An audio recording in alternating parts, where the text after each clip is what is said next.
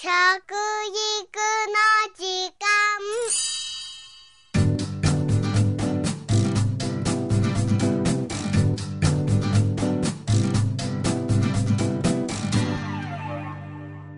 服部幸男です。食育の時間ポッドキャスト。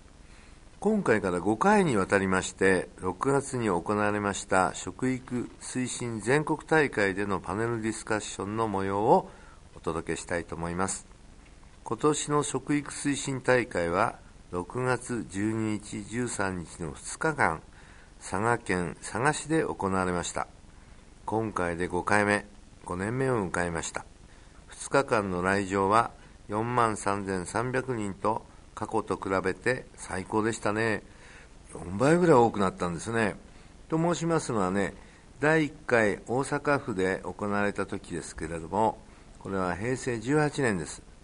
1万200人でした2回目がですね福井県でした平成19年1万7300人第3回群馬県でしたね平成20年2万8400人、ここでちょっと増えましたね。そして第4回、島根県でしたけれども、1万3100人と少し前年度に比べると落ちましたね。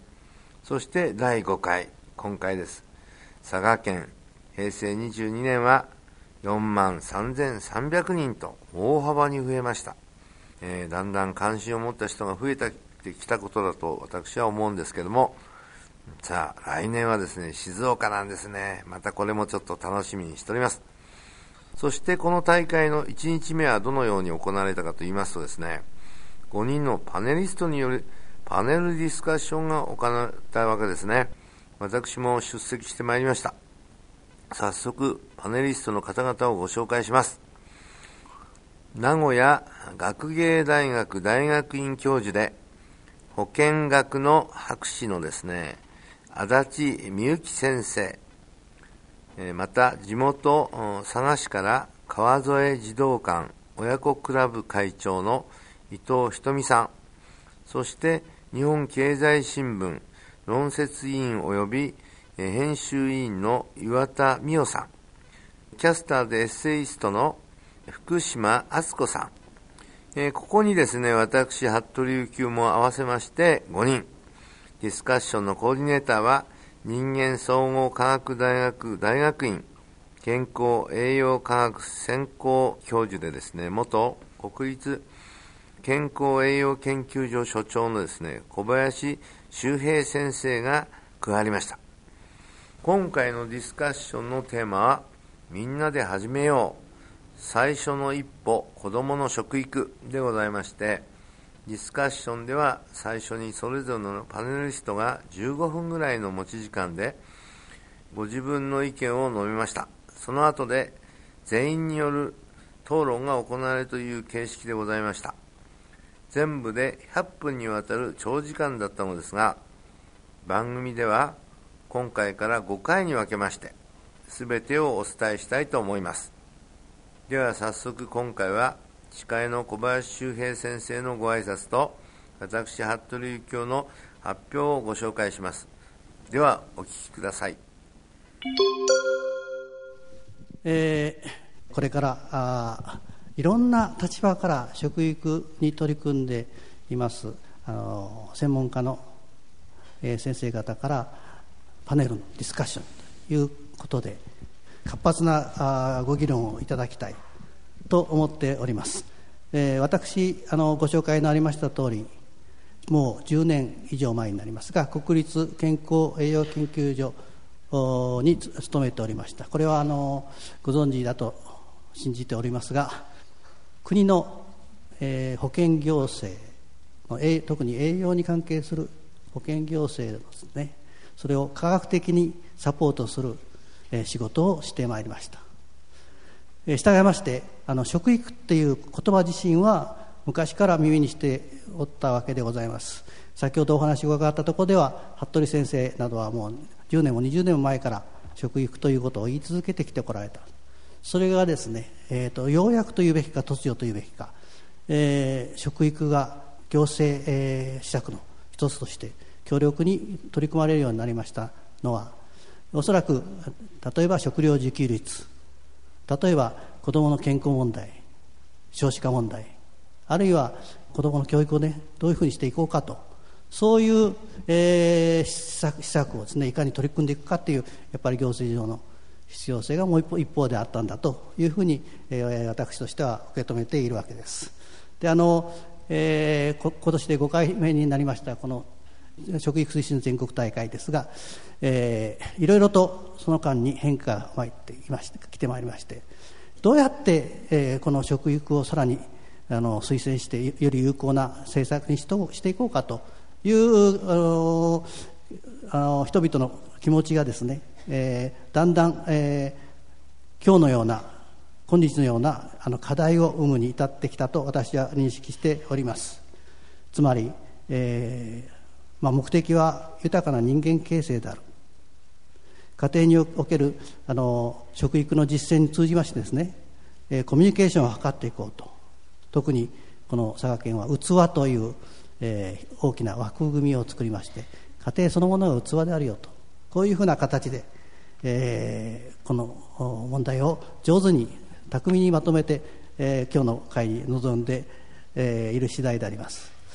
そういうわけでえー、この食育の新しい展開とあえて申しますが展開をですねどのように、えー、先生方が捉えているかというあたりも含めまして今日のディスカッションを始めたいとこのように思います、えー、それでは、えー、最初に服部先生の方から、えー、パネパネリストとしての話題提供という形でお話を伺いたいと思います。よろしくお願いします。はい、えー、15分ほどお時間いただいておりますので、えー、食育についてですね私なりの見解を交えてお話をしたいと思っております。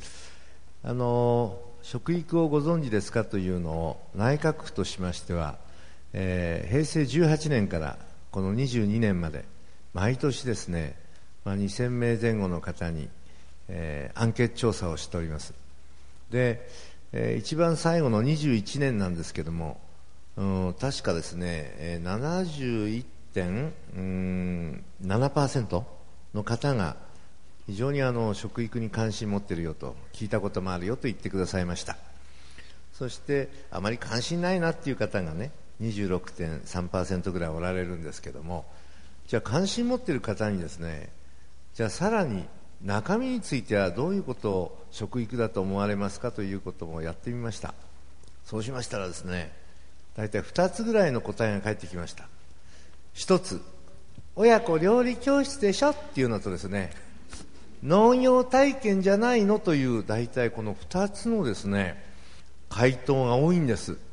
それで私はですねもう少し幅広く捉えていただきたいなという気持ちがございまして今日はですねじゃあどのくらいの幅まで広げたらいいんだろうということもちょっとお話したいなと思います。と申しますのは、えー、食育は今のようにですね親子料理教室や農業体験ということで捉えていきますと100も200もあるんですそれでこれも確かに食育なんですけども大きく3つの柱を立てました。1つ目の柱どんなものを食べたら安全か危険か健康になれるか。これを選ぶ能力染色能力と呼ばせていただいてますけどもこれを身につけましょうよと。これはですね小さい子供の頃からですから学校教育の中にもこれを入れていったらいいだろうということで中央教育審議会で委員をしておりました関係で、えー、去年からはですね幼稚園の中に一部入りました。来年からは小学校の学習指導要領にバチッと入ります、えー、再来年からは中学校に入りまして3年後からは高等学校の学習指導要領にバチッとですね今度は位置づけられますので、えー、これからは食育を知っている人が増えていくと思います。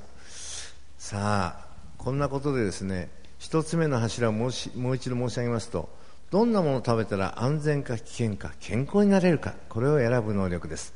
2番目衣食住の伝承が途切れてきたんじゃないかなということを心配しています。今箸使えない人増えましたね。僕はあの小学校中学校回りましてね給食の時間あの生徒さんが箸うまく持てないのはよく気がつきますけどもあの担任の先生あの3人の先生が箸持てないですよね。どのくらいかって42.1%の先生が私の調査では箸がうまく使えておりませんでした。こんなことになっていいのかなっていうちょっと心配がありますね。これはね皆さんもお気づきだと思うんですけども子供の時にあの食卓でね家族が当然こういうものを教えたんですよね。おじいちゃんおばあちゃんお母さんお父さんがですね子供に君箸の使い方おかしいぞ、ね、きちっとね背を正しなさいと、ね、食べる時ぐらいは。そしてですねなぜ人参残すの、ね、こういうことをしちゃいけませんでしょうということでいつもね褒められたり叱られたりはね食卓の上で僕してましたね。そんな人間が今の僕なんですけど、えー、そういう意味から言いますとねやっぱり昔は食卓の上でそういうことを教えてくれて当然ですね箸も持てるようになる、ね、それで、え、人前でですね恥ずかしい格好をしちゃいけないということも教わったわけです。これはすごく大事ですよね。皆さんねこういうことを四六時中食卓で言われてるとですね人間っていうのはね背が伸びるんですよね。こういうふうにピッと。緊張して人前行くとですねいつもこうやってます。そうするとそれを見たね隣のおばさんがね「あら坊ちゃんずいぶんしつけのいい方ね」それを母が聞いて「とんでもございませんわ」とかなんとか言いながらですね喜ぶんですよね。それを見たね僕はですねあ母が喜んでると。自分がピチッとやるとちゃんとね評価してくれる人がいるんだっていうことになってこの回数が多ければ多いほどですね人間っていうのはきちっとしなきゃいけないなっていうそういう気持ちになっていくんですよ。でね僕は思いました。どうもねこのところこれからいろいろな先生方がお話しされると思いますけど孤食なんていうのが出てきましてね。一人で勝手に食べてたりね。寂しく食べていたりね。あと家族が一緒に揃ってるのにテレビをつけたままね、えー、テレビを見ながら食事したりね。そして家族が食事する時っていうのは大概ね9割方同じもの食べたじゃないですか。覚えてらっしゃいます？ね大体同じもの食べましたよ。今はね一緒に食べてるのにお父さんがカレーライスお母さんがスパゲティ子供がピザパイ。まるでファミリーレストランのメニューですね。こんなねバラバラなで食べ方していいんでしょうかね。こういうことをしてると人間はねだんだんだんだんねもうなんていうのあのものすごくわがままになって育つんです。と人から注意されるとムカつくようになるんですね。これが問題だと私は思ってるんです。ですから、えー、脳に関係ありますね。私も脳科学を少しやったんですけども人間の脳ってね12歳で完成しますよ大脳。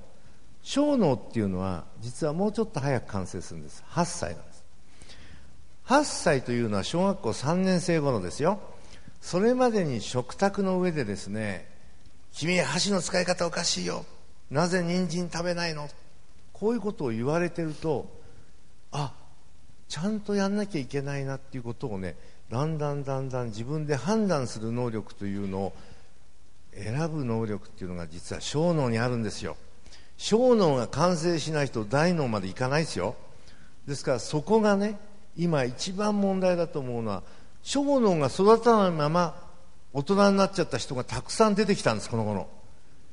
僕はね一番怖いなと思うのはねあの今警視庁の仕事してるんですけどねその辺歩いてると急にねナイフを持ってねぐさっと相手を急に刺す人出てきたでしょこの頃。平成20年にですね、えー、秋葉原でなんか17名の人がこう刺されて死んだ人が9名いてねこんなことありましたけどああいう事件っていうのが非常に増えてきたんですね。でこの今のような習慣というものが実はどこにあるのかということを実はエビデンスも含めてですねいろいろ今調べてまして分かってきたことは人間っていうのは食卓を通していろんなことを覚えるんですね。ここがスポッと抜け抜けちゃうとですね実は好き勝手にね物事を考えるようになるんです。そして人から注意されるとムカつくようになるというねこれの繰り返しをしているうちに僕はあの平成20年にどのくらいの、ね、回数で、えー、こういう人が人をね殺めたかという件数を見たらですね実は17件ありましてね実際にね亡くなった方がね32名もいましたよ。怖いですね。だけどもっとすごいのは警視庁の方に入ってきたデータによりますとですね未遂になった人がたくさんいるんですよ。そういう事件が。どのくらいだと思います？9051件。なんとですね未遂事件は山ほどあるんです。これをいちいちねニュースに取り上げてるとですねニュースが他のニュースが載らなくなっちゃう。そのぐらい多いんです。僕はこれはね全部食卓でね子供の時にきちっとですねこういった習慣をつけてないから起こる事件につなげて物事を考えようということでいろいろやってきた結果ほぼこれがねそういう影響を受けてるなということが分かってきましたよ。ですから皆さんねぜひね食卓っていうものは大事にしていただきたいなと。さあ3番目のあの、えー、柱でございますけどね。食料問題と環境問題なんですよ。食料自給率を知ってる方手を挙げてください。えー、っと3名ですか？8名ですか？なんかよく上がったような上がらないような分かりませんけど。あああそこでまとまって上がったところありますね。今日はね随分上がる方ですよ。僕いろんなところでね海外でも声かけるんです。食料自給率知ってる人？これは自給率というのはカロリーベースだったり、ね、それにあのいわゆる料金ベースだったりいろんな見方があるんですけども。まずねカロリーベースで知ってる方っていうと。日本人で上がるのはね12%がいいとこです。さあなぜか日本にはね安全保障という事業がないんですよ。もし電気が切れたらどうしますか？食料がなくなったらどうしますか？もしガスが出なくなったらどうしますか、ね、電気が水がっていうふうにねそういうね事業を小さい頃からやる機会が一切ないんですよ。これ基本なんですね。これをねまた先ほどの食育の中の事業にこれからは入れていくと思いますからこれからの人は知ってくると思うんですけども。やっぱりね今まではいいわっていうことで来たんですけどねやっぱり知ってほしいですね。皆さんね47都道府県でこの実際には全部合わせるとですね平均すると41%というのが食料自給率カロリーベースなんですよ。59%が輸入なんですけども一番いわゆる自給率の低い都道府県はどこでしょうか？手挙げてください。どこだと思います？当たっても当たんなくてもいいですから何か言ってくださいよ。東京どのくらいだと思いますか？おあなたはよくご存知の方ですね。1%なんです東京は。ね。下からじゃあ2番目どこでしょうか？大阪。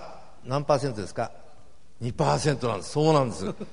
で3番目はっていうとですねまあ大都市ですね。横浜市を抱えている実は神奈川県なんです。3%でしたよ。じゃあ一番高いところどこでしょう？はい。北海道。北海道は何パーセントだと思いますか？忘れました。あそうですか。195%です。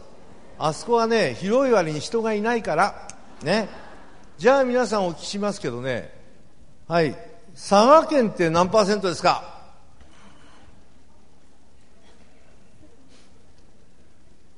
じゃあお隣の県見ましょうかね。福岡県って何パーセントですか？佐賀県が出ないもんが福岡県出るはずないですよね。まあ福岡行きますよ。福岡って19なんですよ、ね、で佐賀県。67ね覚えてくださいよ。ご自分住んでるとこですから。あだけどいろんなところからいらしてるのかしらね。というようにですねやっぱりご自分が住んでるとこはどのくらいかっていうことでじゃあもっとね自給率上げなきゃいけないなこういうことをね考えていくことがこれからの食育としてのねやっぱり基本になる部分もあるんですね。ですからちょっとお聞きしますよ。マクドナルドっていうのは知ってますよね。時間給いくらですか？時間給。あのマクドナルドないんですか？近くに。佐賀にはないのか。いかがですか？ありますよね。東京の方だとね実は900円ぐらい。で高いのかな？でこちらの方だと800円ぐらい？850円ぐらい？でしょ？じゃあね米を生産してる人の自給率あ自給率じゃない時間給いくら？はい？ねいろんなご意見あるようですけど申し上げますよ。179円。だからね皆さんいわゆる物を作っている生産者の人って苦しいのよ。そこで兼業農家で95%兼業でね他に働きに出ないとやっていけなくなるんです。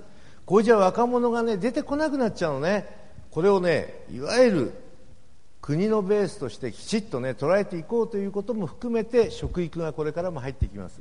ですから今日3つね柱を申し上げましたけどこれからこういったことをですねえー、平成18年から22年まで今まで5カ年計画ということで内閣府でやってきました。さあ続けてですね今度は平成19年から5カ年のまた5カ年計画を今ちょうど立ててる最中なんです。そしてねそういうものをカバーしていきましょうよということでこれからも進めていきたいと思います。どうぞよろしくお願いいたします。ありがとうございました。